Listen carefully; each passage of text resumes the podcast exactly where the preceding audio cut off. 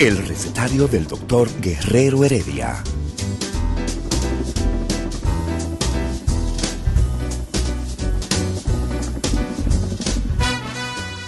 Una respuesta para cada pregunta. Una receta para cada problema.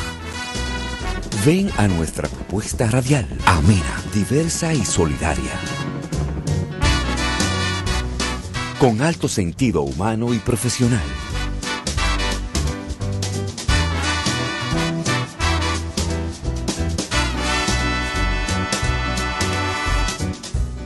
Buenos días.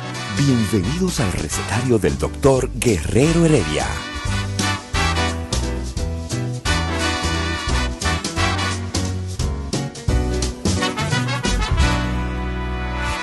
El recetario del doctor Guerrero Heredia. Fíjate cómo nos dejan el programa. ¿eh? Nos dejan el programa encendido. El rumbo de la mañana me nos lo deja por mitad, nos hacen la pregunta y salen corriendo. Sí. Ricardo Nieve agarra y- y sabotea eh, la pregunta, ¿no? Ajá. Porque la pregunta es bien interesante, la pregunta sobre las minorías. Sí. Pero a mí me gusta hacer el mismo ejercicio. A mí me gusta pagarle a tus izquierdas con la misma moneda que la izquierda de aquella época le pagó a la derecha o, a- o a- o a- o al fascismo. A mí me gusta pagar de la siguiente forma. La democracia que usted disfruta Ajá. es el fruto de cientos de miles de cadáveres de jóvenes dominicanos de la izquierda dominicana. Continúa. Bueno, sí, continúa. Pero, eh, sí, pero ahora vamos a deconstruir. Continúa. Perfecto. Pero vamos a deconstruir esa izquierda porque también tienen derecho. Si la democracia y la apertura es de las izquierdas, pues entonces que las izquierdas aguanten el mambo.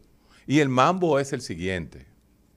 Pero ¿y por qué que, ustedes quieren, eh, empezando, empezando por, Domingo por domingo? ¿Tú sabes que Domingo todavía era de los pocos peledeístas que existen que hicieron un círculo de estudio? Es cierto. Porque ya lo demás, esto No, es, no, no, esto eso es es- una garata con puño, lo que hay ahí. Digo, hasta que están en el poder. Y, y tú sabes una- un anuncito que te voy a decir. De repente escuchamos eh, críticas que se están Oye, haciendo esto, ahora. no, oye, pero no, oye. No, pero oye esto, entre comillas. En la época de los círculos de estudio se leía a Mao Zedong, Sí. a Marx. ¿Tú sabes lo que se hace ahora? ¿Qué se hace? Se ora. Andar. Un Padre Nuestro. Wow. Entonces, fíjate, cuando ellos... ¡Qué salto, entonces, eh! No, no, eso es para que tú veas la gran diferencia. Cuando, cuando eh, era la época de los círculos de estudio, en los años 80, en el PLD se decían que eran serios, ¿verdad? Pero ahora, cuando se unen todos los senadores y todo lo que hicieron, en vez de hablar de libros, ellos rezan. Ay, mamá. Por eso es que estamos ubicados en los últimos lugares. Por eso es que no se puede coger en vano la palabra de Dios. A Dios no se puede tomar en vano. Esos pendejos de que rezando Sí. y, y haga- y- y llevándose el país. A- aquello de a Dios, a Dios rogando y con el, Y mazo, dando. Exactamente. Eh, pero definitivamente, o sea, cuando nosotros hablamos de minorías, cuando nosotros hablamos de esa izquierda que tú señalas, cuando hablamos de grupos eh, que buscan el derecho, el derecho humano, el derecho humano, Héctor, el derecho humano a vivir, a convivir y a tener una relación sana con los demás.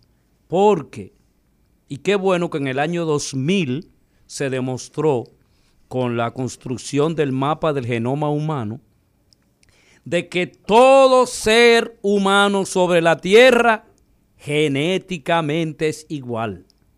No hay diferencia. El término raza desapareció con la demostración de que los seres humanos somos exactamente lo mismo. Peor aún, la ciencia, como tú dices, demostró que todos somos la misma vaina, que toditos tenemos un pedacito de blanco, un pedacito de negro, un pedacito de azul, un pedacito de amarillo, un pedacito de indio, todos tenemos.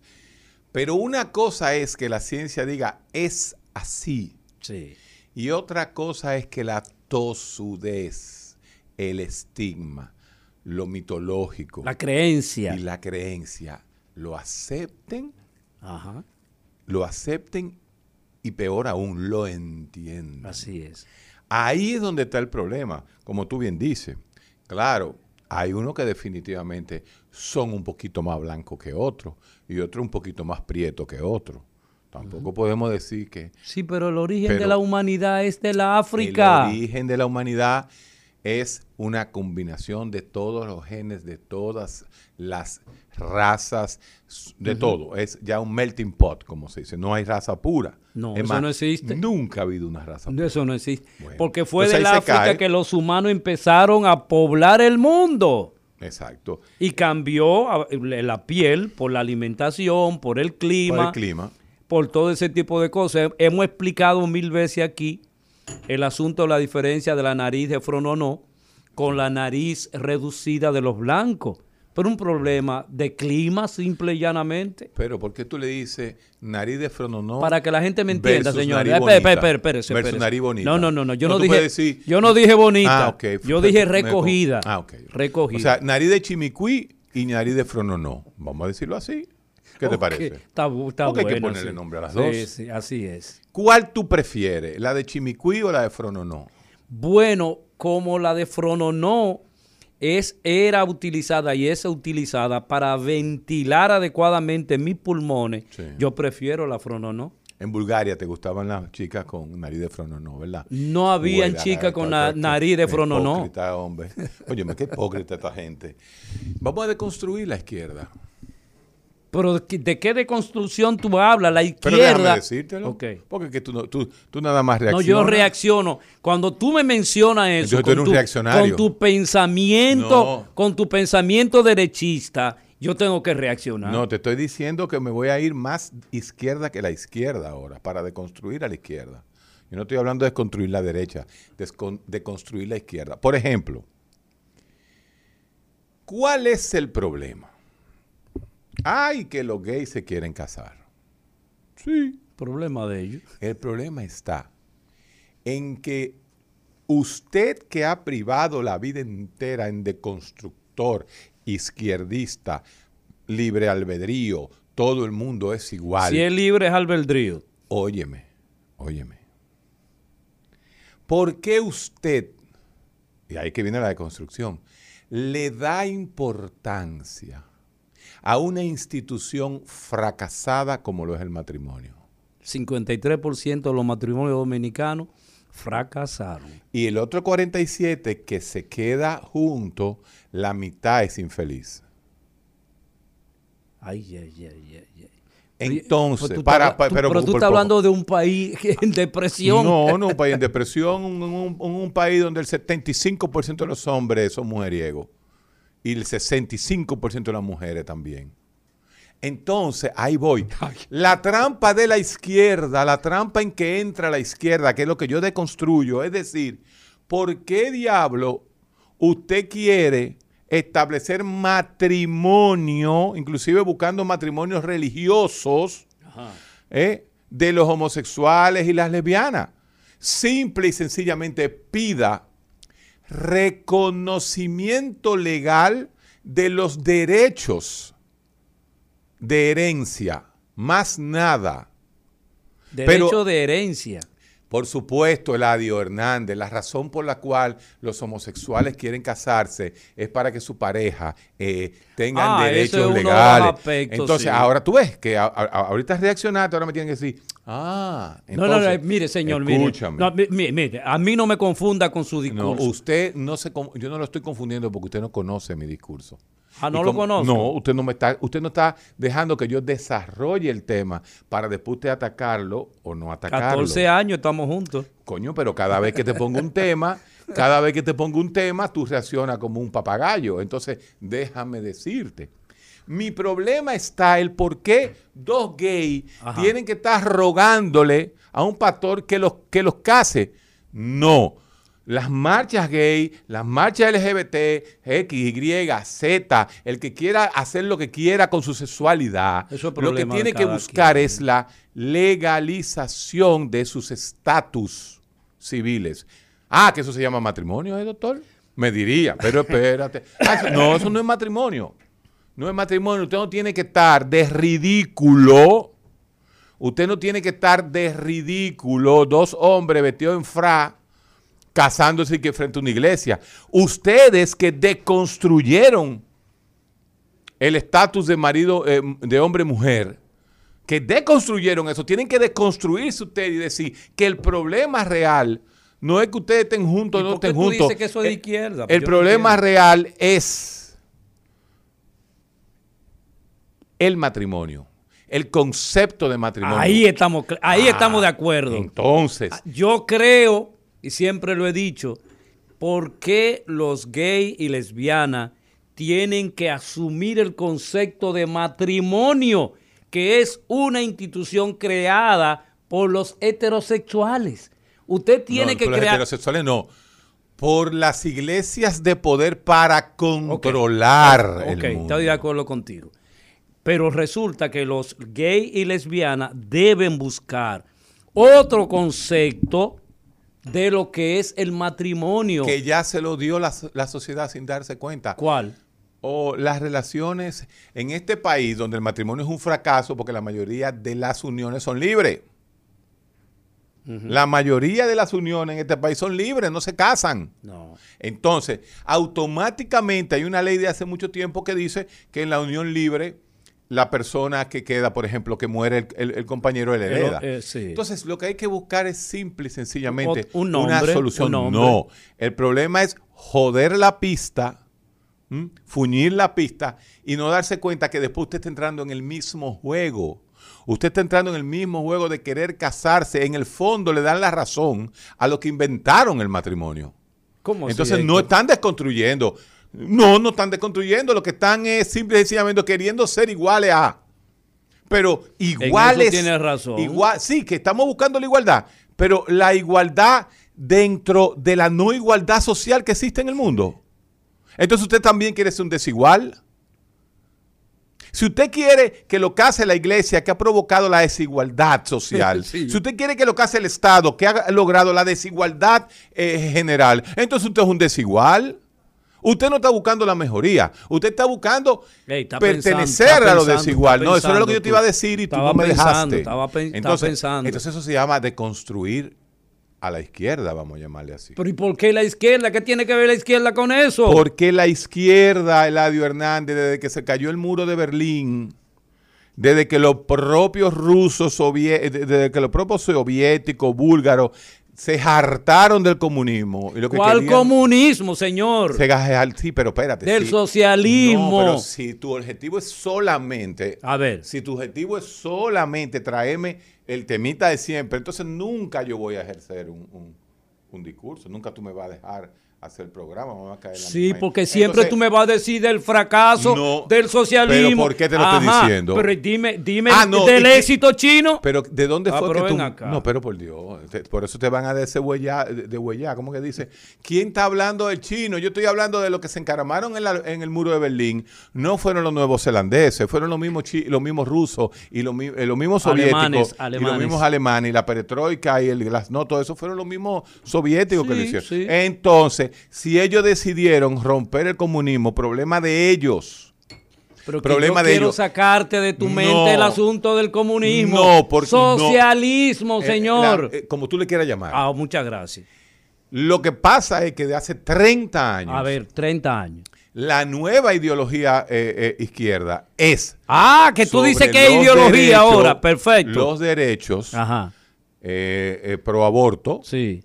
Pro, pro LGBT, X, Y Z. Esas son el, la nueva, el nuevo discurso. Ese es el nuevo discurso y es una realidad. Entonces yo voy a deconstruir ese discurso. A ver, a ver, ese discurso ver. de sobre libertad, de minoría. Por ejemplo, Dime. te voy a dar un ejemplo ahora mismo para que tú veas lo que es deconstruir la realidad. A ver. Los haitianos en el puente ahí en Texas. Esos haitianos son una vergüenza para el pueblo haitiano, porque esos pendejos pagaron entre 5 mil y 11 mil dólares en llegar ahí. El que en un país como Haití tiene 10 mil dólares, hay que darle una pela ahí mismo. En vez de estarlo invirtiendo y haciendo una finquita, se lo cogen para ir a cruzar y después privar en víctima. Entonces, esa victimización es un discurso de izquierda. ¿Qué? ¿Pero pues, de dónde tú sacas eso? ¿Tú sabes Pero por ¿Tú sabes favor. dónde yo lo saco, Eladio? ¿Dónde? Parece- Papá, tú te quedaste, parece que en la izquierda de, de los comunistas. Porque a ti te pica. Papá, yo estoy hablando de Me la izquierda de sí, me- Biden. me pica. Biden es izquierda. ¿Qué va? ¿Qué- Izquierda de Biden. No, no la izquierda tuya, muchacho, quítate eso de la cabeza, no la izquierda tuya, pero la izquierda. Es que tú tienes un trauma, tú te quedaste en la muro de Berlín, papá. Ah, yo me quedé en el muro de Berlín. sí. Totalmente. Si, tú, si tú reaccionas cada vez que yo te digo eso, el discurso de izquierda, centroizquierda, liberal, pro esto, pro cosa, que eso es lo que es la nueva ideología de izquierda. Dice que ahora mismo hay una masacre. Ahora mismo están vendiendo y acabando con el, con el, con el eh, gobierno de Biden por lo que le están haciendo a los haitianos que llegaron ahí pagando medio millón de pesos dominicanos. ¿Cuántos dominicanos tienen medio millón de pesos? Bueno. Ah, porque nada más son 13 mil que hay ahí. ¿Cuántos dominicanos va- pueden pagar 11 mil dólares para llegar a Puerto Rico? ¿Cuánto cuestan la yola? No, la yola no salen en eso. Esa yola que salen por ahí de donde era Domingo. Domingo en una época era ayudante de yolero, ¿tú lo Ah, sabías? ¿sí? Allá en Miche. En Miche, sí. Él no era capitán de la yola, pero él era el que organizaba el viaje. Ya. Sí, allá en... Ellos salían de la laguna de Nisibón. salían unas yolas ahí. Y entonces la, eh, Domingo era que... que asistente, avisaba. era asistente. Entonces, cuando salía tenía que dar los chelitos a, a lo de la marina que estaban ahí. Entonces, esas son las cosas que se llama deconstruir la construcción. Ah, no, eh, no hemos pasado ahora creando un, un discurso izquierdoso de la nueva izquierda para que no vuelvas a rechinar, a relinchar. Eh, eh, la nueva izquierda, perfecto, esa, esa es la ideología de la nueva izquierda. Entonces, vamos a deconstruir a esos que están diciendo eso. Esos pendejos que están ahí, en, esos 15 mil por 10 mil, ¿cuánto es 15 mil por 10 mil? Tírame eso. Tírame ese dato que lo voy a deconstruir más duro todavía. A, la, a- vaina esa, los haitianos. Primero que nos conviene a nosotros, ¿eh? Ojalá y hayan 30 mil haitianos ahí, porque cada día la gente se está dando cuenta que nosotros no nos podemos chupar esa vaina, ese problema. Sin embargo, para llegar ahí, 15 mil por 10 mil. No, mi niña. 15 mil por, 100, por 10 mil. 150 millones por 60, ¿qué tal el dólar? Ay, mamá, sí. Ni da. Una fortuna. Óyeme, esos haitianos que están debajo del puente tienen más de 6 mil millones de pesos invertidos por estar ahí. Diablo. Más que el presupuesto de cualquier ministerio de este país.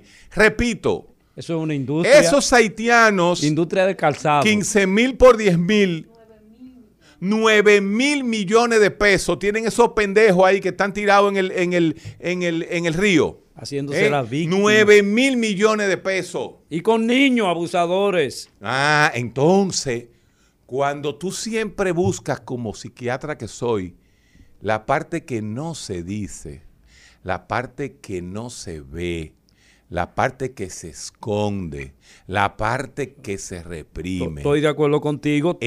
No- uno no puede ver el elemento clínico, tiene que ver el elemento social Ah, también el- para poder tener punto, objetividad. ese es otro punto. No, pero dentro del elemento clínico, lo que el paciente no dice, lo que el paciente se guarda.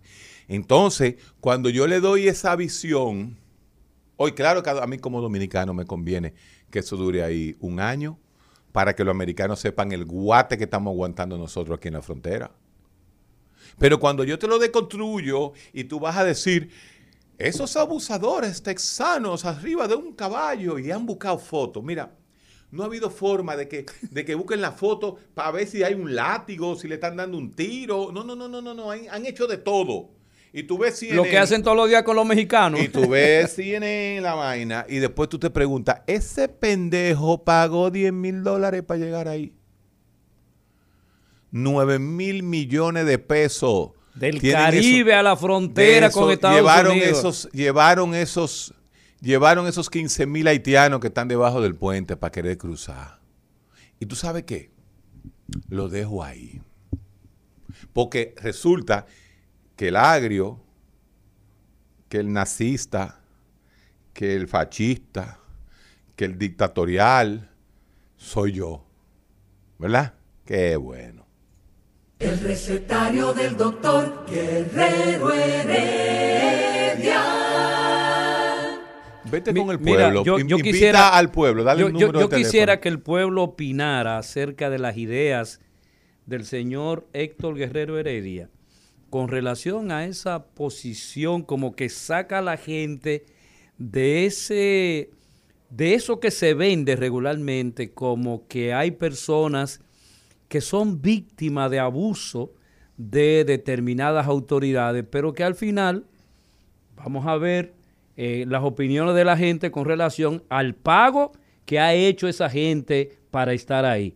Buenos días. días, días, días. Sí, Buen día. Díganos. Lo primero, si hoy usted hubiese faltado, ya yo iba a llevar mi currículum para que lo sustituyera. Eh, lo otro, a mí lo que me da, eh, eh, bueno, es que quizás sea algo con- eh, contradictorio lo que digo, pero no, no, mejor no voy a emitir ningún comentario. Está bien, gracias, gracias. Pero no te inhibe, No, hermano. no te inhibe, dilo, dilo. Ah, Bueno, mire a lo que me refiero. Ellos, por ejemplo, pagan 10 mil dólares para irse para allá a malpasar trabajo, a empezar una vida desde cero. Pero sin embargo, con 10 mil dólares, un buen negocito, aunque también hay que saber la situación de allá, quizá la delincuencia o lo que sea, haya, eh, ha- haya llevado a cada una de esas personas a salir de su país. Porque según lo que he visto en los medios, que incluso hay una banda de delincuentes que impone a ciertas cosas. Por ejemplo, en cuanto a las investigaciones, de que, o para, o- yo cuando lo vi, por ejemplo, que fueron a llevarle la comida cuando el huracán y el terremoto, esas bandas dijeron, sí, nosotros le vamos a dar el permiso a ustedes para que traigan esas Sí, donaciones. es así. Entonces, entonces hay que, yo diría como que uno a veces tiene hasta que entender el punto de ellos. ¿Cuál? ¿De que se Porque fueron uno- por eso? Eh, Te lo voy a poner, te la voy a volver a, a, a remenía más. ¿Y qué tal si justamente de esos 15 mil que pudieron conseguir 10 mil dólares, 7 mil 500 son los familiares de esas bandas? Porque ¿quién va a tener dinero allá? Tú no sabes que el pobre haitiano no tiene, es tan pobre, tan pobre, tan pobre que ni la frontera puede cruzar. Porque si hubiera tenido la oportunidad de cruzar la frontera, Hace ya lo hubiese rato cruzado. aquí. Que un, un infeliz, infeliz, infeliz, que está a 200 kilómetros de la frontera, no tiene capacidad ni de moverse a la frontera. Concho Ah. Héctor, en el clavo, tiene razón, porque Bueno, verdad, no, eh, no. Hay, la, hay la oligarquía, es la que controla todo, que, que es, si mal no recuerdo, según lo que he leído, es como el 20%. Bueno. No, el 1%. El uno, hermano, El el 1%. tenía aquí. Perdón, eh, El el, el 1%. 1%. Ni el, Entonces te- a sigue escuchando por radio. 1%. Esas son, Ok. esas son las cosas que uno tiene que, cuando va a analizar, no es a reaccionar, es a analizar. El problema de Haití, ahí en el puente ese de Texas, tiene dos semanas, tres semanas. Esta es la primera vez que yo hablo. ¿Por qué? Porque en vez de yo haber reaccionado hace tres, hace tres semanas, yo he dejado que las cosas vayan tomando el curso para conocer la palabra clave que es la realidad real. La realidad real. ¿Quiénes son los que están ahí? O los primos de lo- de lo de la banda que tenían 10 mil dólares países. Buenas. Hello. Buenos días. Sí, buenos días. Nada, yo quiero dar mi opinión. A ver. Eh, miren, yo entiendo que eso es un estado mental y que eso también ustedes tienen que analizarlo. A ver. Hay gente de esa que quizá vendió cuatro vacas, vendió una finca, pero en su mente lo que tiene es que ya no es en ese lugar que él puede salir hacia adelante. Entonces, esa, eso, eso mismo pasa con los dominicanos que se van en Yola a Puerto Rico. Muchos de ellos hacen un lío para, para, para lograr su sueño. Y no es que le entienda que con esos 10 mil dólares él puede hacer quizá un negocio, pero él ya perdió la fe en ese país. Eso es lo que pasa. Claro, claro que perdió la fe, pero fue de ahí que sacó los 10 mil dólares. Todos los dominicanos, ven acá, agarra ahora mismo y, y abre el país. Abre, abre la República Dominicana. A ver, ¿cuántos dominicanos se van a ir a los Estados Unidos? Que nos digan que todo el mundo tiene visa. Todo el mundo. Visado no. Visa de residencia. Sí. Todo el que se quiera ir, vámonos. Te digo una cosa. Te va a quedar tú Los y yo. mexicanos. Sí, pues yo regresé de Estados Unidos. Yo también. Con la cabeza bien en alto y el pecho bien abierto. Óyeme, óyeme. Los mexicanos, López Obrador y los finqueros ame- eh, eh, mexicanos le dijeron a esos haitianos, vengan, vengan, vamos a trabajar la tierra aquí. Vete a ver cuántos se fueron a trabajarla. Vete a ver. Oh, pero ¿cómo van a ir si tienen 10 mil dólares? Si pueden pagar 10 mil dólares. Eso es así. Ay, ellos los que quieren ir a Estados Unidos. No es hambre que están pasando. No es comenzar una nueva vida en México. No, es a Estados Unidos que quieren ir. Qué pendejo tan, ¿eh? Buenas. Ah, se nos fue esa. Buenas. Sí, bueno, Sí, saludos. eh, el, el problema fundamental está en que esos haitianos no están viviendo en Haití, sino que están viviendo en Chile y en Brasil. Han vivido los últimos ocho años y se han acomodado a una vida distinta. Reunieron dinero y quieren ir a los Estados Unidos. Exactamente. Ese es Entonces- otro gran grupo. Esos haitianos Ese que están grupo, cruzando, sí. se- ¿por qué? Porque la pobreza haitiana es tan grande que no los deja vivir allá, no los deja viajar allá. Entonces, estos que se están yendo fueron los que ya escalaron socialmente, que tienen También. 10 mil. Entonces, entonces, no es que están viviendo. Entonces, ese grupo que se fue, como decía el amiguito, no es el grupo, esos habían abandonado Haití hace tiempo y habían conseguido dinero porque están trabajando en Chile, en Brasil. Entonces, no me metan el discurso de la pobreza haitiana, que ustedes no son esos los representantes. Eso es lo que yo acabo de decir. Ellos no son los representantes de Haití. Buenas. Hello, buen día. Sí. Mira, eh, voy a aprovechar que está usted ahí en la, en la emisora. A veces usted ha dicho en la emisora que en Estados Unidos hay 43 millones de pobres. Sí. Eso es, eso es mentira. Ajá. Te voy a- sí, claro, te, voy, te lo voy a deconstruir eso. Te voy a hablar solamente de los dominicanos que están en la lista de la pobreza. Todo dominicano que está en la lista de la pobreza aquí en Estados Unidos, le tenemos que pagar la renta en los apartamentos de sección 8, pero en Santo Domingo tienen una casa, una jipeta y una picona. Porque yo lo conozco, por lo menos lo que yo conozco. Que yo pago mi- en mi apartamento 1.495 dólares de renta en una habitación, ellos pagan 150 dólares de renta en dos habitaciones. Y encima de eso tienen la desfachatez de ponerse a vender droga. Aquí Bueno, no hay pobreza extrema, como usted, que, como usted ha dicho. Aquí lo que hay un lío de vagos sin vergüenza. Bueno, mire, mire, señor, eh, yo creo que usted tiene el derecho a opinar, pero si usted busca las estadísticas oficiales estadounidenses, usted se va a encontrar con ese dato. Lo que pasa es Además que de él eso, está hablando de estadísticas americanas, no el concepto de pobreza latinoamericana. Exactamente. Por ejemplo, si usted sale de, la, de las cañitas y se mete en el Bronx, usted está en la riqueza. Pero ¿y qué es el Bronx? Es el, el- el- el lugar, uno de los lugares más pobres.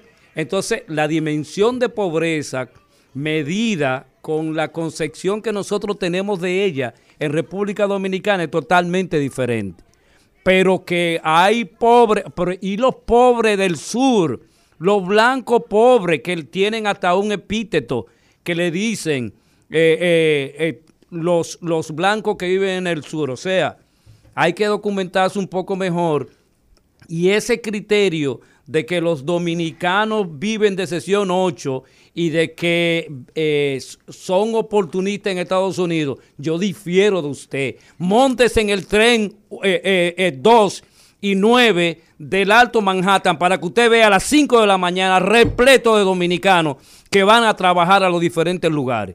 O sea, esa comunidad, la comunidad dominicana en Estados Unidos, es una comunidad ahora que se respeta por su trabajo, por su trabajo. Bueno, Buenas. habló, habló Eladio. Buenas. Buenas. Aló. Sí.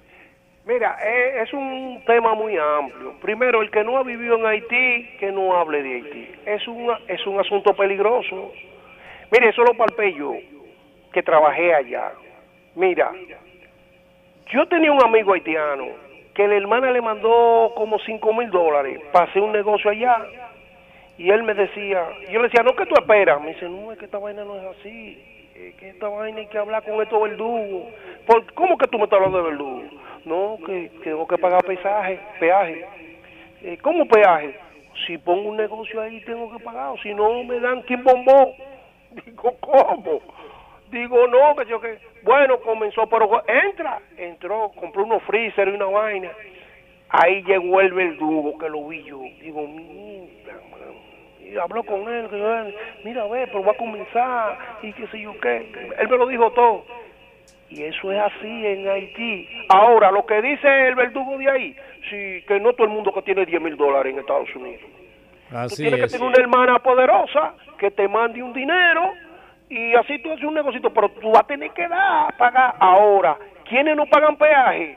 Los que son dueños de la banda, el hermano del senador, el hermano del diputado, el que sé yo qué de industria y comercio de allá, y esa gente no paga. Así es. Eh, buenas, gracias. Ah, se nos fue esa llamada. Pues yo, yo pienso, Héctor, que a veces eh, se eternan criterios de los dominicanos que viven en Estados Unidos deformados este, sobre el criterio, sobre la base de decir de que nosotros somos un grupo de, de personas que, bueno, nos negamos al trabajo y eso es mentira. No, no, no, El dominicano. Eso es mentira. El dominicano hace 30, cua- hace 40 años se fue a Nueva York a trabajar lo que hacen los haitianos aquí. Así es. Ah, entonces las inmigraciones van. Porque hace 40 años, como me encontré yo una vez, año dos mi- eh, 2000, no, 1999, un dominicano de, ¿cómo se llama este sitio? Eh, que está entre, cuando tú vas por la cordillera central, Jamao al norte, no, el otro lado. Jamao es del lado de, de Moca. Estoy hablando de hacia San José de las Matas. Ahí hay un sitio famoso de, bueno, es un señor y me dice, mire doctor, lo que iba era buscar a la pastillita que yo le daba. Yo tengo, ¿cuánto tenía? Tenía como 25 años que llegué a Estados Unidos. Y lo único que yo he hecho en Estados Unidos es, como nunca aprendí a hablar el idioma, porque imagínense usted, yo no hablo ni español, lavar, la- la- lavar inodoro en los malls, eh, hacer de seguridad en, en- en lo más que llegó. Eh, y ya está pensionadito con su pensioncita de su de, de- de su Social Security que le da lo que él capitó, ¿verdad? La capital Sí, sí. americana. Y me dice, doctor, yo vine aquí y me he dado cuenta que este es el país de la letra chiquita. ¿Cómo así? Los americanos no, no dan nada. No, señor. Los americanos nada más te ponen la letra chiquita para engañarte. Yo vine aquí, vendí mi vaquita, diablo, no, no me acuerdo el nombre, el sitio donde es, cuando uno va subiendo, para San José de la, no para San José de la Mata, que uno va para Mata Grande, ese pueblo famoso que es, que es de San- Santiaguero, eh, que hablan de que, de que toditos por ahí son, son buenos mozos. No, hombre, No, que el pu- puñal. el puñal está Eh, antes de llegar a Alguien lo va a decir ahora. Por ahí lo van a- me lo van a tirar. Bueno, el punto, yo dejé mi vaquita, mis dos hermanas, y vine para acá. Y después me trajo, claro, trajo a sus tres hijos.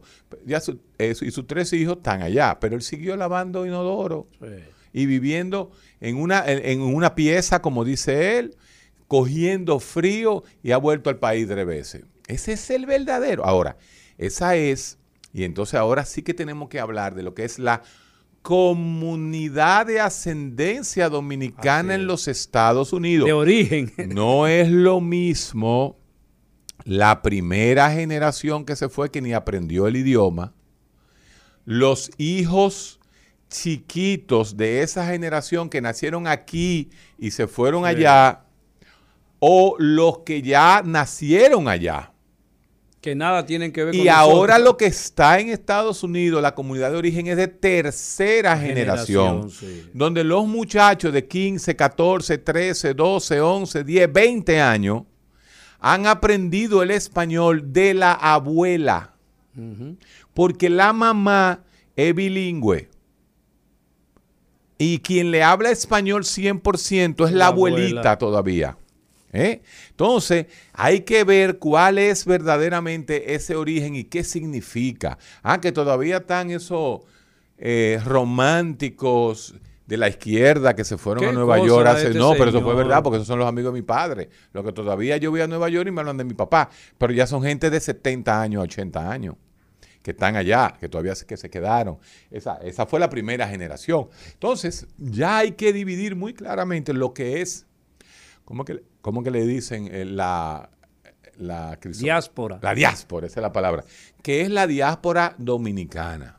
¿Mm? Ahora, averíguate cuál es el income de la diáspora dominicana de primera generación. Y mira, ahí hay uno de primera generación, amigo tuyo, que dirige, es parte de la dirección del hospi- de Columbia University, eh, eh, Previsteri- del Previsteriano eh, de la Universidad de Columbia. Este, muy amigo tuyo el tipo. Eh, ¿Un médico? Sí. Eh, ¿De Columbia Presbiteriana o el Ajá. doctor La Antigua? Ah, el doctor La Antigua, Sí. José La Antigua, eh, que es dominicano y dirige. eh, ahora encontramos cualquier cantidad de médicos dirigiendo hospitales eh, en, en básicamente en Nueva York. Eh, los que terminaron en la Unión Soviética, la gran mayoría se fue a Nueva York porque no consiguió trabajo aquí. Y dirigen, muchos de ellos, el Ministerio de, de Educación. De Educación. Tú fuiste un ejemplo. Yo fui un ejemplo. Tú saliste de la órbita comunista. Soviética, señor. ¿Era soviética? Soviética no, porque yo eh, eh, estudié en Bulgaria, en Sofía, Bulgaria. Te tengo tu Donde no eran comunistas sino socialistas. Y tú sigues con la misma insistencia. Sí, sí. Tengo años diciéndote que el comunismo nunca ha existido. Ah, bueno, pues está bien. Los socialistas de aquella época. Sí. Y, Y, entre, y la humanidad perdió cuando fracasó la- el socialismo. Tú eres tan mal agradecido. Yo, que yo no. tengo tu vaso. Pero déjame decir lo que es, no ver. radio. Tengo tu vaso de Coca-Cola que dice Bulgaria y te lo tengo guardado a ti. Mi señora me dijo, vamos a darle este vaso que el único que lo va a disfrutar es Eladio. Pero Pero, yo- vea yo- qué vaina, Isidro. Yo, yo estaba contigo y tú no me lo, no me lo diste. ¿Tú sabes de, de dónde es el vaso? Es de Bulgaria, o sea, dice la- el, el nombre de Bulgaria, pero la marca Coca-Cola. El recetario del doctor Guerrero Heredia. Buenos días a la audiencia del recetario, el doctor Guerrero Heredia y este segmento, resumen de salud que llevo yo, el Dio de la Salud. Oigan qué caché. Miren, la agenda de actividades ah, de esta semana está full, me refiero a las actividades médicas, al menos hay seis actividades. Y los nefrólogos dan una alerta con el tema de la hipertensión y la diabetes. Dice que la mayoría dicen que el 70% de los eh, que sufren insuficiencia renal tienen diabetes e hipertensión. Ojo con esas dos enfermedades. En otra información tenemos que algunos trastornos urológicos pueden prevenirse, como las infecciones urinarias y ciertas patologías malignas. malignas. Sin embargo, en la mayoría de los casos pueden estar presentes factores hereditarios y congénitos. Esto informó la cirujana uróloga Mei Lin Hoa, nombre chino. En octubre se dispondrá de la vacuna contra la influenza, esto por el cambio de clima, informó el Ministerio de Salud Pública. Y Laboratorio Clínico Referencia abrió tres nuevas sucursales ubicadas en Plaza La Esperilla, en la capital, en Mao y en Barahona. Y como les dije, la agenda de esta semana está full de full. Miren, este lunes se celebrará el webinar Turismo de Salud y Bienestar, Retos y Oportunidades. El martes, Mafre ARS Salud eh, dará a conocer detalles de su séptima jornada de prevención, alerta rosada contra el cáncer de mama. Eso será en su local de la 27 de febrero. El miércoles se desarrollará el segundo Foro Internacional de Salud Integral de Adolescentes. Eso será de 9 a 3 de la tarde en forma virtual y presencial. Y la Sociedad Dominicana de, de Pediatría tratará el bienestar a las 8.30 de la mañana. También el próximo jueves será eso. Y el viernes inicia el Congreso Latinoamericano de Ontología y Ortodoncia Digital. Y el sábado tenemos que la Sociedad Dominicana de Geriatría tendrá su jornada internacional en un hotel de Puerto Plata. Como ven, muchas actividades. Mantenga la sintonía con el recetario del doctor Guerrero Heredia para informaciones de salud actualizadas y visite el portal resumendesalud.net. También síganme en mis redes, el Divo de la Salud. El fin de semana estuvimos dando una vuelta al país en moto con el club de Vespa de miércoles a domingo. del doctor Guerrero Heredia. Regresamos. Fíjate que el, el- el tema de hoy, el tema era la deconstrucción de lo que está deconstruido. Que no se Con hace relación a las minorías, ¿no? con relación a las minorías y, y, y como tú dices, por ejemplo, porque mira, ese planteamiento que hizo Domingo Páez, si tú te sientas calmado con una, con una taza de té y lo, dilu y lo, y lo analiza, y tú dices, sí, es cierto. La ciclovía, como dice Hugo Veras, es una buena solución para ese público de estudiantes de tal y tal que se pueden apiar del metro y pueden llegar a la UAS, a UTESA, a, vamos a decir, ok.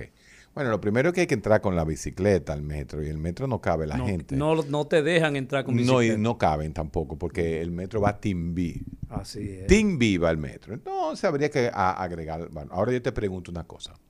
A las 9 de la noche, cuando usted va por la Bolívar y la goma suya entra en unas vainas de concreto Ay, ay, que ay, han puesto Hugo Veras, es de concreto y el carro tuyo da media vuelta y se le explotan las dos gomas de adelante.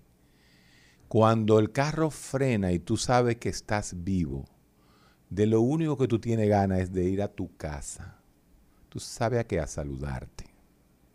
Entonces, no, no, no, no veamos la, la, Ese de que la construcción de una minoría la- realmente. no veamos las cosas de un solo lado. Vamos a deconstruirlo todo. ¿Por qué diablazazazazazo y lo que va ahora es un San Antonio y una mentada de lo que te dé la gana? ¿Cómo diablo le ponen unos eh, divi- di- divisores de concreto para que los carros, si se equivocan, se desbaraten? Entonces, las cosas hay que llevarlas despacio. Además, después de las 9 de la noche, 11 de la noche, no se estudia. No. No se estudia. Entonces, al ponerle. Y el peligro que estos representa estar ahí. Estos divisores de concreto que lo único que hacen es destruir carros en la Bolívar, que de por sí es una calle estrecha. Ya, estrecha. Ah, Hay que pensarlo dos veces, verdaderamente. A Ah, propósito que de, la, de la deconstrucción, ¿verdad? Entonces- Porque supuestamente eso está hecho para un grupito reducido. No importa, hay que hacerlo, porque en todos los países del mundo lo hay, pero hay que hacerlo poco a poco, segmentado y con divisores de De goma. plástico. De plástico. de plástico, no de concreto.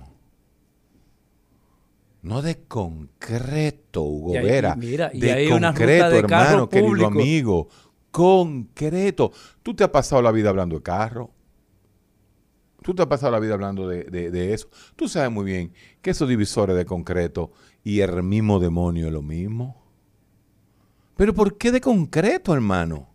Entonces, por eso digo, vamos a dividir las cosas para que tú veas. Y volviendo al tema, entonces, las minorías, claro que las minorías tienen derecho. Pero, ¿por qué paga? ¿Por qué paga ser LGBT y hay ONG LGBT que están buscando sus derechos? Perfecto. Sin embargo, mis dominicanos sordos y mis dominicanos ciegos, que también son minoría, no tiene quien les diga que en los restaurantes hay método braille en los menús como hay en otras partes del mundo. Ah, el lenguaje inclusivo de señas. Claro que nosotros no podemos pretender que los mozos sepan, pero en los restaurantes grandes puede haber un mozo que sepa de, de lenguaje de señas para los sordos. Ah, no. Ahí la minoría no vende. No funciona. No, los sordos no venden. Entonces, cuando tú ves un pobre muchacho sordo en un restaurante, dice, ¡ay, eh! que, está tratando, la gente se impacta todavía. La gente se impacta. Imp- y se asusta. ¿Mm? ¿Dónde están los métodos Braille de los... Ah, que, que no son muchos. Pero ¿cuántos ciegos hay en este país? ¿Dónde están las lupas de visión de, de los pacientes con, con menos visión? No lo hay. Entonces, hay unas minorías que tienen backup económico y otras minorías que no tienen tanto backup económicos. ¿Y quiénes tienen? Las que más tienen son esas ideologías apadrinadas por una nueva ideología. Ahora sí me gustó. ¿Mm? Ahora sí está bien. Ha variado su interés social. Que ha variado su interés social. Y no voy a decir de qué lado de la mano está para que tú no me, me tires a otro fuetazo. Pero esa es la realidad real. Eso es lo que uno tiene que ver. Eso es lo que uno tiene que O sea, analizar. tú planteas de que no hay ¿Cuántos equidad, restaurantes no hay en la. ¿Cuántos restaurantes en la República Dominicana tienen eh, eh, eh, eh, puentecitos para que las sillas de rueda entren? Esos son minorías también. ¿Por qué Hugo, en vez de pensar en el, en el a ciclovía, ciclovía con pedazo de concreto armado como le has metido, no cogiste y, y le tiraste a todas las aceras de la UAS, de APEC, de UTESA, los puentecitos para que las sillas de ruedas se prepararan y este sea una ciudad friendly para los discapacitados. Amigables. Ah, tú ves como que hay cosas que hay cosas, entonces hay cosas que no son cosas. Y hay cosas que nunca o sea son cosas. que hay grupos de grupos. Exacto. Entonces, entonces vamos a desconstruir las minorías y vamos a verlas con lupas. Cada una, para que tú te des cuenta que a veces una cosa es con guitarra y otra cosa es con violín. Y no es que yo no esté de acuerdo. Yo soy el primero que marcho y me pongo mi, mi arcoíris, me visto de arcoíris y me pongo unos chorcitos. Y te vas a sentir bien ahí. No sé si me voy a sentir bien. Ok. Voy, voy- tengo que experimentar esas cosas. ya entiendo. A ver cómo me siento. Ya entiendo. Oh, tengo derecho, ¿verdad? Totalmente. Y ya después de los 55 años, ¿qué Totalmente. tú crees? Totalmente. ¿Tú estás seguro todavía? Yo voy, a hacer voy ir por tu trabajo a hablar con alguien. No, pues me pongo mi, mi- mi chaleco de arco iris. Pero así mismito me gustaría también marchar con los sordos, con los ciegos. El orgullo sordo. El orgullo sordo. Orgullo sordo. Eso no vende. Eso no vende. No. Orgullo gay sí, pero el orgullo sordo no vende. El orgullo sordo no vende. No, no, no vende. Entonces, los dos tienen El derecho. orgullo de los ladrones. Bueno, no, ya- no es otra cosa. no, Está ya- bien, no, está eso bien. es el orgullo, no, eso es la actitud en este país. Oh, pero fíjate una imagen que es de antología. A ver. Y lo grande fue que yo tuve en un grupo de análisis, lo voy a decir, no, no, mejor no me atrevo. No, ¿y ¿por qué? No, Dilo, no, no, dilo. ¿Lo digo? Sí. No, hombre, mejor no. Que lo diga, señor. Mira, ¿tú crees? Sí, me, voy a, sí. me voy- me a tirar más enemigos. De- Tírate lo que sea. Ya tú ¿Tú tienes muchísimo. Gran vaina. Los enemigos que yo tengo son enemigos tuyos también. Igualito. El recetario del doctor Guerrero Heredia. Regresamos a nuestro programa. Héctor, que no lo yo, yo, yo quiero que tú Está bien, digas. mira. Nos reunimos, justamente tú sabes que este fin de semana estábamos en el Congreso Centroamericano y Nacional de Psiquiatría, donde tuvimos dos ponencias, una sobre... Como tú dices que tuvimos, tú y, y quién más. No, yo, yo puse, tuve dos conferencias. Ah, habla de, tu, eh, de ti en primera persona. bueno. Que eso de que, que ustedes los dominicanos siempre... Nosotros entendemos, nosotros pensamos. Yo, Y es usted. Le dimos una conferencia sobre posmodernismo y psiquiatría. Wow. El nuevo lenguaje de la psiquiatría en el mundo. Y también di una conferencia paga, esta de los laboratorios Janssen, sobre los medicamentos inyectados, la Invega Sustena y la Invega Trinza, que son medicamentos para los trastornos del espectro psicótico, le hace esquizofrenia. Y me junté con un grupo de estudio que nosotros tenemos, un, un pequeño grupo de psiquiatras. Ah, sí. La mayoría, la mayoría pertenecemos al Colegio Dominicano de Neuropsicofarmacología. Tú sabes que ese siempre ha sido el brazo teórico. Y nosotros todos los meses analizamos eh, algo de- desde la perspectiva semiótica. A Nosotros ver. utilizamos, somos seguidores de Charles Sanders Peirce como padre de la semiótica moderna, eh, más que el- la simbología de la semiótica de Ferdinand de Saussure, de Saussure, que estábamos hablando un poquito la semana pasada, pero somos más en, lo que es la- la semiótica en la creación de una realidad social. Y la conclusión fue tan interesante. La posición de muchos de esos psiquiatras, solo somos psiquiatras que estamos en ese grupo, eh, y a veces invitamos a sociólogos y psicólogos a, a- a analizar, pero esta vez como estábamos en el Congreso de Psiquiatría, solamente fuimos el grupito de psiquiatras. O sea, locura total. Eh, Co- Continúa, continúa, continúa. y después yo soy el que falta el respeto aquí. Yo soy el que le falta el respeto al audio, ¿verdad? Pero nada. Yo no cojo cuerda. Bueno, sí, a veces. Un chin. Y- Le llegué. Y, y llegamos a la conclusión de que en un país como este, oye esta vaina, porque acuérdate que como somos psiquiatras, Sí. no estamos buscando populismo. No es eh, en política que estamos. Oye, oye, oye esto. Olga, tú como periodista. Según la teoría de muchos de ellos, la foto de Abel Martínez llegando a Nueva York en un avión privado, en este momento del teteo y del el mundo superficial, le dio más poder que la foto del presidente de la República subiendo su maletica en clase turística en un avión comercial. Oye, lo que es la semiótica del dominicano, del teteo. ¿Por qué? Del vacío. del coño. vacío, la época del vacío. Oye esto. Según ellos, porque yo al analizarlo me quedé escuchando más que todo, eh, ¿por qué la población que en el año 2024 que va a votar va a ser una población que ahora mismo tiene 15 años, 14 16 años, o sea, ese mercado, ese segmento de producción, de, de- de- de- de- de población, de 16 años a 40 años, son más del 70% de los votos.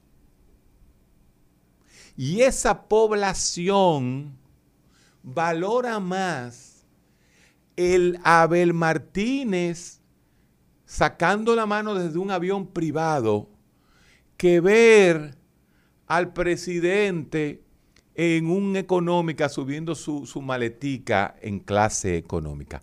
Porque lo visual, lo visual es lo que vende en este nuevo sistema donde hemos dicho mil veces que es no hay un estado al revés.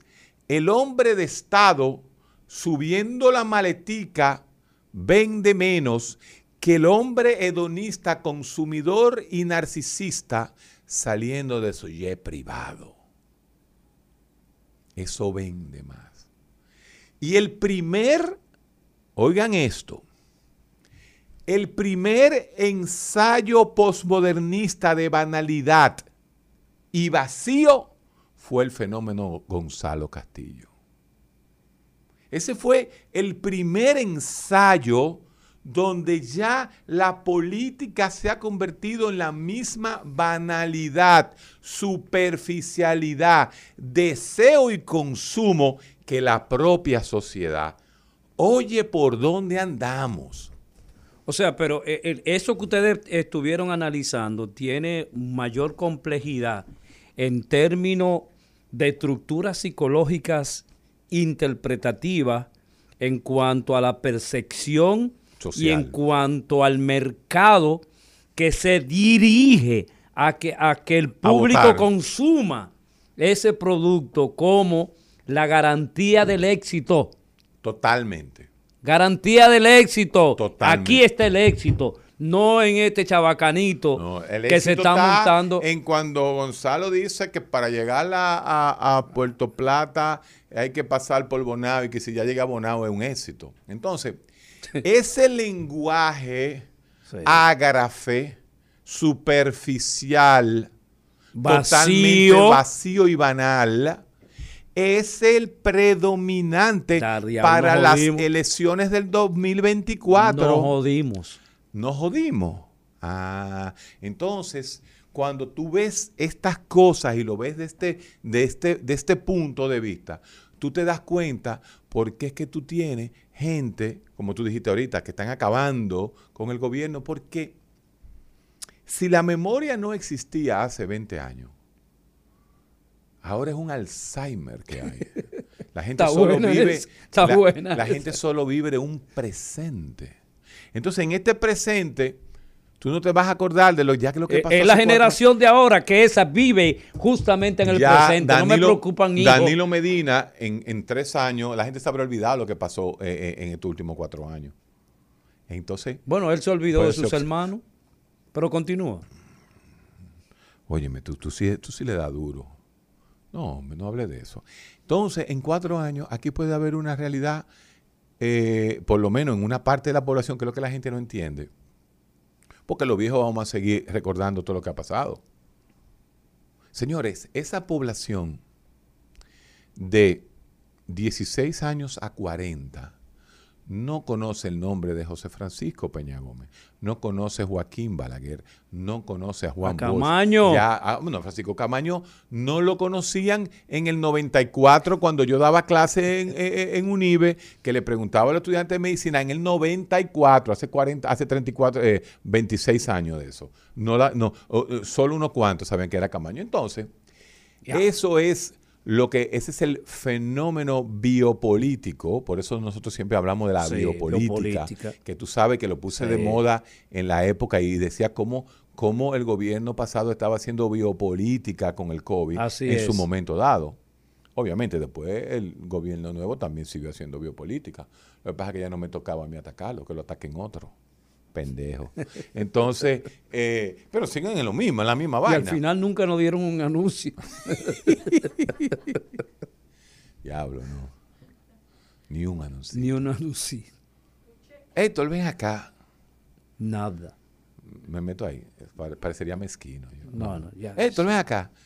Tú que te fajaste, que ni Mario Lama hizo lo que tú hiciste. Sí. Y, lo, y, el sangandongo que estaba en, en, salud pública tampoco. Ninguno de los dos sangandongos cantado en, en, en por el que está ahora, el que priva es en bonito. Ese tampoco se la tiró como me la tiré yo. Teñido, no, continúa. No, el tipo es un lindo. Sí. El, tipo es un, un, un, tipo, mira, un modelo, el, el de salud pública, de ahora. Y el que estaba también. Pero ninguno de esos fueron a guayarse la yuca cuando yo me enfrenté al, al, al secretario de salud pasado. Y al, Casi y al- y al- lunes y, martes lo y el hacíamos ministro. durante y el, todo un año. Y el ministro administrativo, que hasta los teléfonos me cogió. Sí. Sí, fue su. eh, perdón. Pero no, está bien, ser. está bien. Entonces, ni un, diablo, pero ni un anuncio, Ladio. Pero Tú, hay ves, que- tú, tú me pones esos temas. Tú no me puedes hablar de eso porque entonces uno se incomoda. No, no, está bien. Está bien. Está bien. Está bien. Lo- tú sabes qué es lo bueno de todo Volviendo, esto? volviendo a la Pero tú sabes que todo, todo lo bueno de Abel todo esto- Martini versus la imagen de Abinader. No, no, no. Es, es, e- es lo que se está vendiendo, es lo que el mercado ha establecido como venta. El éxito no es tú ser honrado y ser, eh, para emplear la palabra quemada, humilde, sino expresar lo pomposo. Ahí es que viene. El éxito. Porque mírame a mí. es la emoción. Mírame a mí, que era un salta para atrás hace menos de 20 años y de repente ando en un avión privado. Eh, Eso es lo que llama éxito. Éxito, eso es el éxito. El otro es un hipócrita que dejó de ser de, Hipócrita. de- de millonario a, a montarse en un avión. Eso vendió más. Eso vendió más. Y, y, y, Fíjate mira, lo que es. Pero, pero mira qué interesante. Porque Luis sí tiene para ir en un avión privado. A- allá voy. Luis sí tiene para entrar en un avión privado. Por eso Luis dijo de que él no entró a la política para eh, que él entró Para a la política por para ayudar, para ayudar por, sat- personal. No- por no pa- algo personal. No para poder andar en un avión. No, no justamente por necesidad. Así mismo. Entonces, la- fíjate la dimensión, independientemente de que Luis es un empresario, ¿eh? y, el, y el pensamiento de Luis es un pensamiento del empresario. En eso no se discute, pero, como decía Juan Bosch, tú tienes que crear la estructura de un capitalismo que pueda desarrollar al país.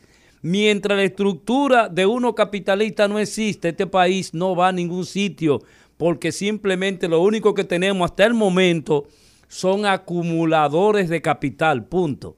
Gente que se llena los bolsillos y entonces se convierte en un problema psicológico, que se convierten en ambición Bueno. y, y en acumuladores de capital, más, más, Eso- más, eso más, es- más, más, más. Pero eso no importa. Eso lo no que importa es la imagen.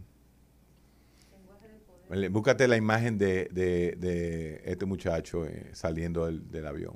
No, es insólito. Insólito, papá. Insólito. Insólito. Para nuestra, para Ah. nuestra generación, obviamente. Ahí voy, es que ya nuestra generación no es hegemónica No. ni importante en el mercado eh, de, de las votaciones. No. Ah, entonces, Por ejemplo, yo pertenezco al 6 o 7% de la población dominicana. mm, más o menos tú, tú andas por ahí.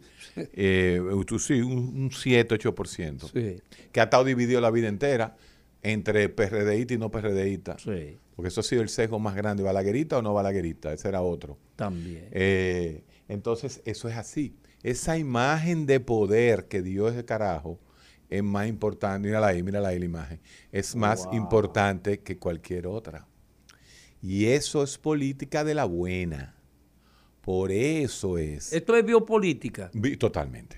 No biopolítica, porque biología es otra cosa. Esto es, esto es política, política de, de- de alto calibre, que fue lo que hizo Trump. Pero Entonces, estos tipos tienen asesores para ese tipo de 100% cosas. mucho mejores. Oh, pero ven acá, mi hermano. No te estoy diciendo que el primer ensayo de banalidad vacío fue el candidato pasado. Sí, Ah, ¿y cuánto cogió? 30 y pico. 34%. Ah, ¿y, y, y qué estaba pasando en la época? Iba subiendo con su penco pan y su penco salami y su penco vaina. Entonces, son dos detalles. Una población que ve imagen y otra población que coge mil pesos. Anda, ya. Ah. ya tú has dicho cosas que... Entonces, fíjate cómo tú puedes manejar. Claro, el Estado lleva la ventaja en la compra del voto. Eso está claro. ¿Mm? El, el Estado puede comprar más Oye, fácil. pero esa, esa, esa realidad de... La comprobación de que el Estado, óyeme, la comprobación de que el Estado es el que compra el voto más fácil, lo da de que hace más de, de cuatro elecciones, y eso yo te lo, te lo demuestro, creo que hasta, exacto, más de cuatro elecciones, donde el Estado de turno no pierde las elecciones en las cinco provincias pobres del sur. Pedernales, Barahona, Neiva, Elías. Piña y e- ese grupo nunca la pierde. Fíjate que todas la cogieron, la cogió. Ahora creo que hubo una excepción, eh, pero fueron las, las pocas provincias que tiene el PLD. Y cuando Hipólito en aquellas elecciones del 2002 la ganó por primera vez el PRD todita. Ponte a ver para que tú veas la mayoría. Entonces, entonces la, com- la combinación es la, la pobreza sureña, La pobreza, pobreza que se compra con 1.500 pesos, 2.000 pesos el voto. la pobreza urbana. y la banalidad de la población entre 16 y 40 Anda, años que no conoce ni la historia ni la política y se lleva de fenómenos visuales, donde el consumidor, el que más consuma, es el líder. No existe ideología, no existe palabra, no existe discurso. Todo el mundo sigue el que más consume. El más matatán, el que se puede montar en el G5. Tú no sabes lo que es un G5. No, yo no. Yo Tú no ves, sé lo que es. pregúntale a un carajito de 14 años que es un G5. Te van a decir, oh, un jet privado. Ah, tú estás viendo. Entonces, esas son las palabras que tú no conoces, pero que un muchachito de 13 años te lo dice lo que un G5. Y ya no un G5, ahí yo creo que G8. Entonces, ese es el punto. Ese es el punto. Entonces, fíjate. O sea, que tú estás presentando un futuro incierto, Héctor. No, yo estoy presentando un futuro Porque- interesantísimo en cómo es que se va a manipular. digo incierto en se el van a manipular, Sí. como diría Freud, esas hordas vacías para que voten. esas tribus urbanas. hordas, así mismo. Eh, pero la realidad es la siguiente, lo, lo- estas, estas minorías, porque son minorías en algunos casos que se convierten en mayoría, porque el sur puede ser una minoría frente al, al país, ¿verdad? Este, pero resulta que esas minorías, sumadas con otras minorías, le dan la ganancia a, a los grupos que quieren. Sí. Sí. O sea que nosotros, en términos concretos, Héctor, estamos muy mal. Estamos feos para la foto.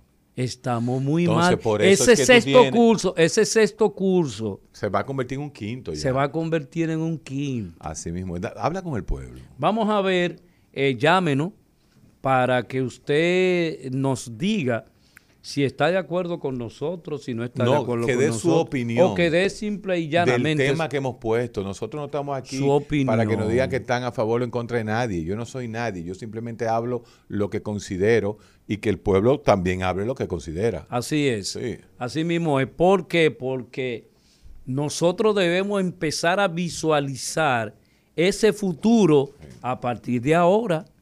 Buenas, Esa es la imagen de, de- de que pasa en Instagram. buenas. La Buenos imagen días. de Digo yo que nada más hay que ver cómo son los jóvenes con esos raperos, son ídolos.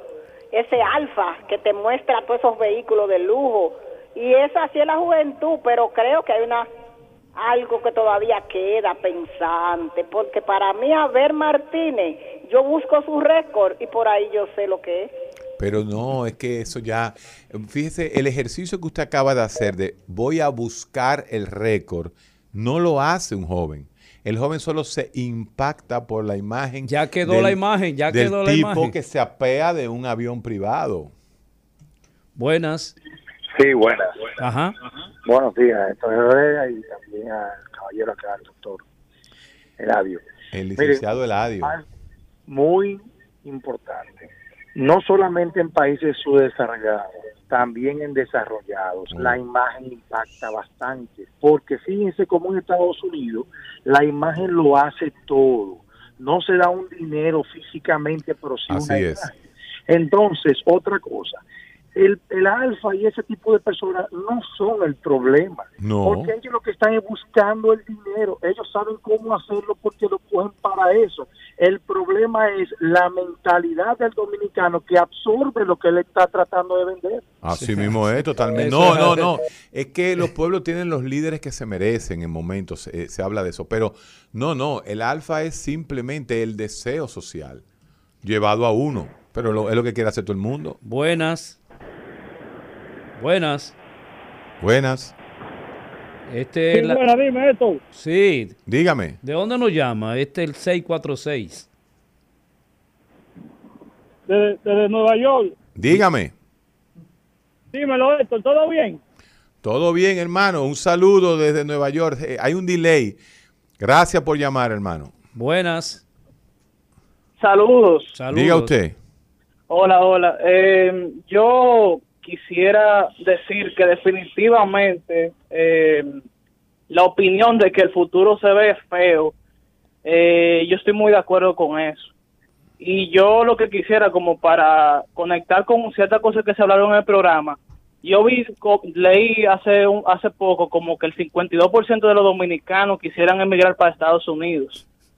O sea, aquí estábamos hablando de como de, Haití, o sea, estábamos hablando de- del fenómeno de la migración y de la pérdida de la fe en la identidad como que nacional. Sí. Yo creo que yo creo que aquí se pudiera se pudiese estar, eh, se pudiese dar el mismo fenómeno si no actuamos, eh, vamos a decir pronto. Y yo creo que, o sea, no se puede responsabilizar a la juventud. Yo como joven no se puede responsabilizar a la juventud todavía de, de, de- de ciertas cosas porque realmente se tiene la juventud que se ha cosechado. Aquí no se ha invertido en educación. o sea, Totalmente. Totalmente. Es que la juventud no tiene la culpa. Sí. La culpa la tienen. eh, eh, eh, Quienes- eh, quienes han claro, dirigido. por supuesto que sí. No, pero, pero ahora, esa, pero es- esa juventud ahora que tiene 14, de 16 a, A 40 años, por supuesto que de algún lugar aprendieron, de algún lugar se dieron cuenta. Y no es, esto no es local, señores. Esto es muy importante que yo le diga. Esto no es local. Yo no estoy hablando de la foto de Abinader versus, versus Amable, eh, ¿cómo es? Ah, eh, Amel Martínez. No. Estoy hablando de que estos son fenómenos que se dan en el mundo Globales, son globales. Nosotros no nos podemos abstraer. Ahora, cada país tiene su singularidad, su particularidad y su manera eh, de ver la situación. Por ejemplo, ¿qué es lo que pasa? Que en estos países, oígase bien, a diferencia de Europa, de China, en esos países la juventud no es la mayoría. En esos países la gente por encima de 30 años en adelante son la mayoría. En los países pobres, analfabetos, la mayoría son jóvenes. La gente no dura tanto y procrea demasiado. Ese es el factor social que me faltaba para Hola, hacer hola. el sesgo en lo que es juventud europea, juventud dominicana. Así es. Buenas. Hola, ¿cómo están? Bien. Muy bien. Yo, yo espero que te hayan dado aguacate, eh, eh, mi querido doctor, porque yo como que soy medio tacaño. Siempre yo le voy a decir mañana, algo, y gracias por hablar de los aguacates. Y como yo estaba indignado con el gobierno por no darme ni un anuncito, ahora voy a aguarrar. Mire, usted no puede mandar esos aguacates donde esos mezquinos. Esos son unos mezquinos, busca aguacate. Yo todo, todo Pero yo aguacates, no. 70, la primera vez llevo dos aquí Doña, con 70. usted no, usted tiene idea el hambre que pasó Fafa Tavera en esas cárceles. Eso no se quita. Si usted le manda tema 13... lo- Mentira, el pobre Fafa, ¿sabe lo que hace? Ajá. Lo comparte. No, no, el que más comió creo que fue Ricardo, dije, porque No, no, no, Ricardo no comparte, porque como Ricardo es especial. Dije que y- él es un hombre nuevo, me dijo, ¿por qué está comiendo esos No, aguacates? no, Que no, está, eh, no, se lo lleva mil. para él solo. Y Domingo. Domingo reparte a veces, pero con Ricardo, lo que usted deja con Ricardo, se queda con Ricardo. Buenas. Buenas. Buenas. Saludos. Sí. Díganos. Mire, yo le voy a dar tres puntos para que ustedes lo conozcan y lo lean. Número uno, escuchen Cambalache de Enrique Santos Discípulo. La sociedad del espectáculo de Guy Debord y el capitalismo de la supervigilancia de Shoshana Zuboff, una profesora de Harvard. Sí. Ustedes leen eso y se darán cuenta de la sociedad en que están. Bueno, Todo Guy Debord, es una falsa. a Guy Debord lo hemos devorado desde hace más de 20 años. Muchísimas gracias y por ese aporte Peleábamos, peleábamos sobre si la sociedad del espectáculo eh, había sido un nombre de Vargas Llosa y lo decía que no, que era de Guy Debord. Entonces, así mismo es. Buenas. Sí, buenas. Sí, le escuchamos. Eh, distinguido psiquiatra Héctor Guerrero, ya un saludo. Dígame. Y Héctor, ¿qué tú crees de una de una franja de la sociedad, eh, llámese mujeres, que escuchan música que las denigran y la tiran por el suelo y ellas le hacen coro a esa música. ¿Qué tú opinas de eso? La, la música, ¿eh? ahora mi- La mira. enajenación. No, no, no, no, pero es un, es un tema. Mira, tú sabes que lo vamos a, tra- a tratar un día. Porque hay una realidad y yo no sé si es una ventaja o una desventaja. Pero a la mujer, en general, tú puedes decir que le gusta más bailar que lo otro. ¿Cómo a la mujer fue? le encanta el baile. Sí. le encanta bailar, le encanta bailar. O sea, que no importa lo que digan, ella es, Es por bailar. Sí, como lo que está de moda de bailar así. Entonces, vamos a hablar un día. ¿Cómo que se baila ahora, Héctor? ¿Cómo así? Tú estás hablando del... Se baila igualito que en mi época. ¿Ah, sí? Sí, porque cuando Johnny Ventura ¿eh? se ponía a bailar el pingüino, baila, baila como. Era la misma vaina que el perrito Y el de perri- ahora. No, pero el- Entonces, el, perrito de Wilfrido. bueno, no, yo te voy a iba, iba subiendo, pero la cintura de mono no es de ahora. No es de ahora la cintura de mono. Y lo que hacía Elvis Presley, Elvis Presley, en los años 50 fue Te, han criticado mucho con eso. No te metas ahí, no, te metas ahí. No te de- metas fue ahí. mucho más escandaloso que la pendejada que hizo Toquilla. Entonces no te pierdas, que no me vengan a decir que ahora es que se baila así, porque Johnny Ventura, que por cierto, mal bailador, que era, era buen merenguero, pero mal no bailaba. No, no bailaba, Johnny no era buen bailador. Fíjate, todos los que estaban al lado de él tenía que tener su equipo. Bailando el pingüino, dime tú. ¿O tú no te acuerdas cómo se bailaba el pingüino? Sí. ¿Tú bailaste el pingüino? Pero, ah, no fue en mi época. Mira, yo creo que tú no bailaste el pingüinito. ¿Y por qué? Tú bailaste fue el ping, exacto, tú bailaste el pingüinito. El recetario del doctor Guerrero Heredia. Rumba 98.5, una emisora RCC Media.